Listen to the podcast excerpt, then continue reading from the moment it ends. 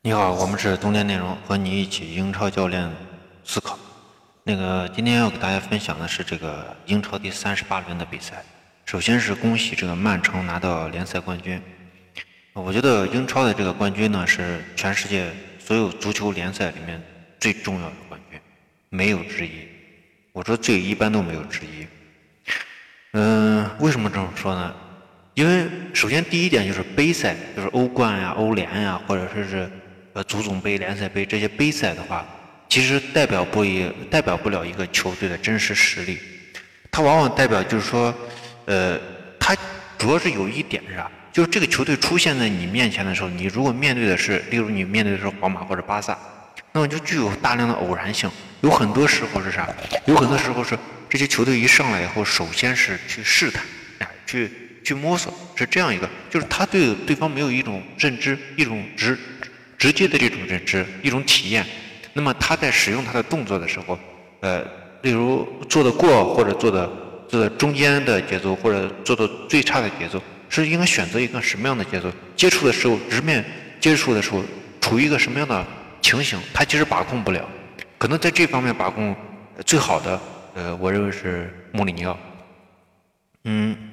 所以，呃，杯赛的话存在偶然性，偶然就在就在这里，就是你对你的球队的这个认知，在面对新的球队的时候，你如何去把控，这个是很难做的。嗯，那么在联赛中，所以他在杯赛和联赛遇到的问题是不一样的。那么联赛和他不一样的地方是啥？联赛就是说，你这个球队，你一直都是面对这个，呃，面对你的对手，哎，你的对手就是，例如像英超就是。另外十九支对手，另外十九支对手的时候，他对本联赛的其他的队他是有把握的哦。他可能我们类似的，例如我们呃这个伯恩茅斯，我们狼队，我们这些可能就是比较相像的。纽卡啊这些中游球队，他们比比较相像的。那么我就对于我的，甚至他们互相就都有转会。那么这个球员在这样的在这个对手面前是怎么样怎么样一个体现？那么。我就知道啊，这个球队是这个球员是个什么能力，然后我的球队就可以这种联系起来去看。那么我对对方对十九支队伍都有些把控。第二个就是就是如果我去研究你这个队的时候，我一定有一定把控的情况下，我去研究你这个队的时候，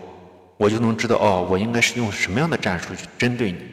那么这样的情况下，你的战术被你的对手所了解，那么球员你想赢得比赛，球队你想赢得比赛，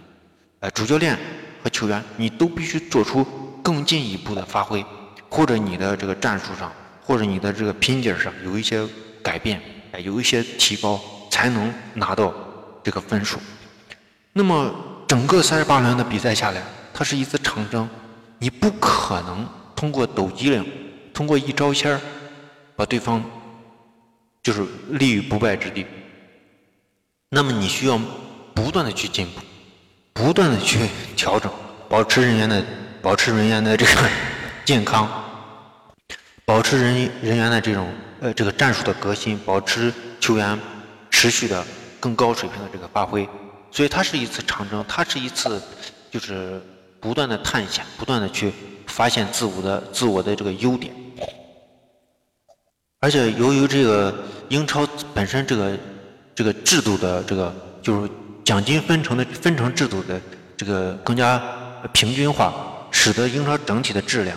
提高很多。因为奖金分成以后，它具有大量的这个投资，啊，这个这个转这个费用会分给这个俱乐部，那么俱乐部会拿这些费用去，呃，当然它本身作为一个商品，英超作为一个商品，本身就是这个呃这个吸粉是很多的，它的这个注意力的这个就是对媒体的这个吸引。对于整个这个球迷的吸引，它会形成这个商业利益在里面。那么这些都是相互促进的，商业利益的提高，那么奖金分成提高，提提高就可以运作更更好的球员，更好的教练。那么再下来就是持续提高他的这个竞争力，啊，英超相互之间的竞争力，它更加精彩的比赛。嗯，所以促 促成了现在英超这种局面。那么我们今天第二点想给大家说的是，就是利物浦对狼队和这个。曼城对这个布莱顿队，呃，这两场比赛的这个战术。首先，利物浦肯定后面还有欧冠，这场比赛他肯定这场比赛如果你赢了这个狼队，然后这个布莱顿队这个呃，真的是击败了曼城，或者说是打平了曼城，利物浦很有可能拿到英超冠军。利物浦对狼队这场比赛，我们能看到一点是啥？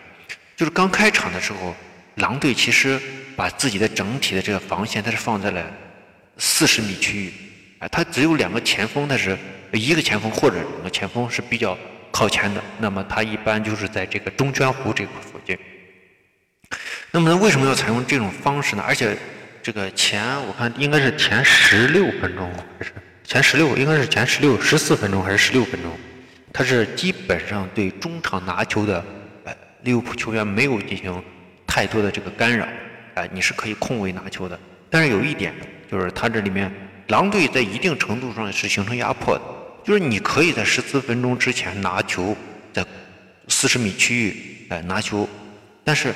我不会给你直接威胁的机会，但是我也不去逼抢你，就是一个简单的限制你的核心传球线路，就是你不能传一个非常好的这个直传或者斜传。第二呢，就是这个防守体系的这个紧密程度啊，它是不给你传球的这个传传威胁球的机机会。所以你看这个呃狼队的整个组织呢，它是后场呃中呃这个中后后卫的后卫线、中场线，然后这个内部的这个保护。他内部的这个保护中，就是站在中内部的这个球员，但是虽然有不断的变化，但是这块一直有这个防守的这个存在。第三点就是问题就是在十四分钟之前，狼队没有太好质量的反击。虽然说其实十四分钟以后或者十六分钟以后，狼队的这个防守体系做出很大的这个变化，呃，但是十四分钟之前几乎没有太多的太好的这种反击。所以这个狼队在使用这个阵型或者策略选择上，嗯，可能跟以往就十四分钟之前的狼队和以往还是不不不太一样。所以他这个问题是你没有反击机会，也就是说你你就是你打吧，你利物浦打吧，你如果真的能击败我，那我就我就那个啥，哎认了。然后如果击败不了，那我就守个零比零。所以他在十四分钟做出调整，哎，就是基本上就是。加强中场的压迫，哎，又形成了一些逼抢。从十四分钟开始，狼队中场的这个压迫一增强以后，其实利物浦在这个呃应对上，呃，我觉得还是刚开始是没有没有没有看到这一点。后来逐渐的，就是说是他的这个在你例如在中圈的这两个中卫拿球不就不是那么稳定了，就不是说你真正的能形成四十米形成空位，这时候就很难形成空位。当然，这其实也给了这个利物浦的机会，因为你中场将整个这个防守阵线推出去的时候，呃，形成一个中场的这种逼抢态势，那么你的后卫线是肯定会前进，因为你要保持一个中中场线和后卫线的这种衔接的这个距离，这样的情况下会给了就是给了这个利物浦这个机会，那么利物浦这个传球这个。这个进球也是非常值得称道的，这个是一个类似于曼城式的进球，而且是新新式曼城，就是这个赛季的曼城的一个进球。就是说，我在左这场比赛，利物浦主要打的是左路，他左路他其实右路的这个呃右场右中场直直直传右肋部的这个战术呢，也运用过一两次，哎，主要是利用这个呃亨德森的这个前移位置的前提，然后回撤的这个。萨拉赫，呃，这两这两个人做配合，但是其实这两个人配合并不是很好，因为这个亨德森的这个持球能力还是有待提高，包括他在呃这个右肋部去策应比赛的能力，就是分球的能力。你看亨德森，他就适合中长传，呃，近距离的这种这种就是那种非常贴近、非常贴身的这种小传小递，这不是他的这个。不是他的这个能力范围之内能够提供高质量的这个呃能力，所以说他在这块右路的进攻其实打得并不好。那左路他是更加就是说呃更加重视左路，更加投入更多的人去打左路。左路是有一些进攻，但是整体来说他这个渗透能力是不强的。那么在这种当狼队逼上来以后，这时候右路进攻是拿到了一些空当。这些空当是怎么来的？就是通过左路的这种吸引对方防守中心，然后突然打到右路，或者是从后场直接起长传传到右路，或者通过中场一个呃衔接去分到右路。这时候阿诺德的这个传球是值得称道的。这个就是我们说的这种，呃，曼城式的传传球。它这个是有一些带倒三角，就是阿诺德出这个脚时候是有一些倒三角，但是他在效果上是形成了，就是后卫线和中场线之间，但是并不是简单的说你站在那儿我传一个后卫线和中，这个是就是我突然利物浦的这个战术突然打到这个右路的时候传给阿诺德，阿诺德没有停球，可能观察一下没有停球，直接去传这个中场线和后卫线之间的时候，这时候观察防守队员的这个。呃，这个情势是一个什么样的情势？它是一个被对方在左路或者后后场吸引的状况下，突然打到这块儿，那么这块的节奏首先是一个变化。第二个是突然纵深上的这个呃突破也罢，打击也罢，会使得他的整个中场线和后卫线迅速的向后移动。哎，这种移动的混乱过程中，就形成了空当。这时候中场线和后卫线之间才有真正的空当。而你只是说说我就要传中场线和后卫线之间，对方要落一个阵地阵，你扯吧你，你不可能的。所以这个是需要我们去看到这个战术可能会在以后会经常看到。这是利物浦的这个分析。这个就是，当然这块这个阿诺德这种传球呢，首先来自于德布劳内啊。这个我们提这个中场线和后卫线之间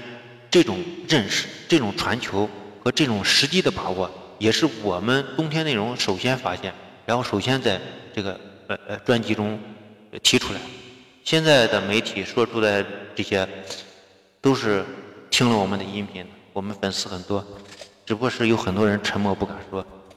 还有一个就是曼城的比赛呢，就是布莱顿的用兵，哎，用兵包括他的阵型的打造，其实是完全借鉴莱斯特城。我虽然就是对曼城这场比赛我只看了几眼，啊，当然曼城后来赢了。赢了球，其实布莱顿在应该是被被领先了两三个以后的话，基本上就也属于那种放弃比赛了，也没有啥意义，肯定是扳不回来了。嗯，这里面我们就是对莱斯特城那那场比赛做了笔记，但是没有进行分析，因为当时就准备的这个呃，当时是热刺和热刺要打这个呃欧冠好像，或者说是已经。联赛已经不是很很那个啥了，所以莱斯特城这场比赛其实是值得所有英超中下游球队，哎，包括曼联去借鉴的一场比赛。为什么这么说？就是现在的曼城，你针对他的时候，你不要踢五四幺，要踢要踢四五幺。哎，这个四五幺和五四幺为什么是呃这个不一样呢？首先是就是曼城现在的踢法，它并不是说把你压得很死，它的这个重心进攻的重心，它是在中场。所以你如果在在他进攻重心在中场的时候，如果你守一个五四幺的阵型，你会出现大量的边翼位的这个上抢，那么其实是徒劳的。哎，你上抢其实是徒劳，你抢不了他，因为他是强调了前后和左右两边的这种呃传控，他都会浪费你的体力。如果你保持一个四五幺的阵型的话，你首先有球队的这种哎阵型体系的存在。当然，这种阵型体系的存在最重要的一点是。从呃这个莱斯特城的这个呃这个表现来看，就是说他两个就是四五幺五个中场，呃五个中场的话，中间的这个中场是相互衔接，哎左右两边的衔接快速到位。那中间一个中场两边的，就是说如果说四五幺两个边锋上以后不是四三三吗？四三两个边两个靠边这个中场，它是要么是回收到中后卫的位置。两个就会形成一个边中卫，这时候你的这个边后卫就会处一个上抢的或者说前提的这样状态，这样话保持整体阵型的这种稳定，保证这个中场，哎，就是说内部和这个呃呃内部，就是说左路或者右路保持一个四个人的防守体系。那么他这个曼城在组织过程中就很难去组织，他要他更多的会起长传。从这场比赛，这个莱布莱顿也也确实采用了这种方式。你看他的阵型也是四五幺，但是就是布莱顿的这个执行能力和莱斯特城，尤其是和罗杰斯的莱斯特城，差距还是有些大。再一个就是反击过程中线路很简单，就是两个内部，然后两个边后两个边路，打曼城都这么打。嗯，所以这个现在英超的这个呃中下游球队已经给曼城提出了很多的问题，包括曼城今年打出今年的这个体系。已经被应对了。其实对曼城应对比较比较，呃，第一个对曼城这种体系做出应对的，其实就是好像是狼队吧，狼队就是狼队。狼队在英超的第三轮是碰到了呃曼城，他是唯一一个在前半段对曼城战绩是比较好的，是零比零还是一比一？应该是一比一。然后紧接着第四轮纽卡被按照狼队的体系去踢曼城的时候，被曼城踢击败了。为什么呢？因为曼城一看，哦，第三轮就有人知道这是什么了，然后紧接着回到上个赛季的体系，回到上个赛季以后，纽卡应对不及，咔被。就被赢了，所以下个赛季这个曼城应该怎么去踢呢？还使用本赛季的战术吗？我觉得不会，呃，可能还是有一些变化。嗯，这种变化，呃，我觉得也不会变出变太大的这个太大的。我们呃，我们例如像我们连我们都掌握不了，或者说我们都看不懂的这个战术，呃，不太可能。就是说，可能在这个赛季和上个赛季之间会找一些。切入点，例如我什么时机用这个用本赛季的战术，什么时机让上上个赛季的战术，或者说是我在使用两个呃战术的过程中如何柔和柔和在一起，呃这样的话使你的这个中场线很难站位，呃形成突破的这个节呃突破的这个呃地方，啊这个就是我们的分析，我们是冬天内容和你一起英超教练同步思考，欢迎关注我们的。微信公众号冬天内容和微信雷图改八八，也欢迎大家加入我们的足球战术群，进群享福利，在西安帕帕亚意大利西餐厅南门店吃饭半价，谢谢大家。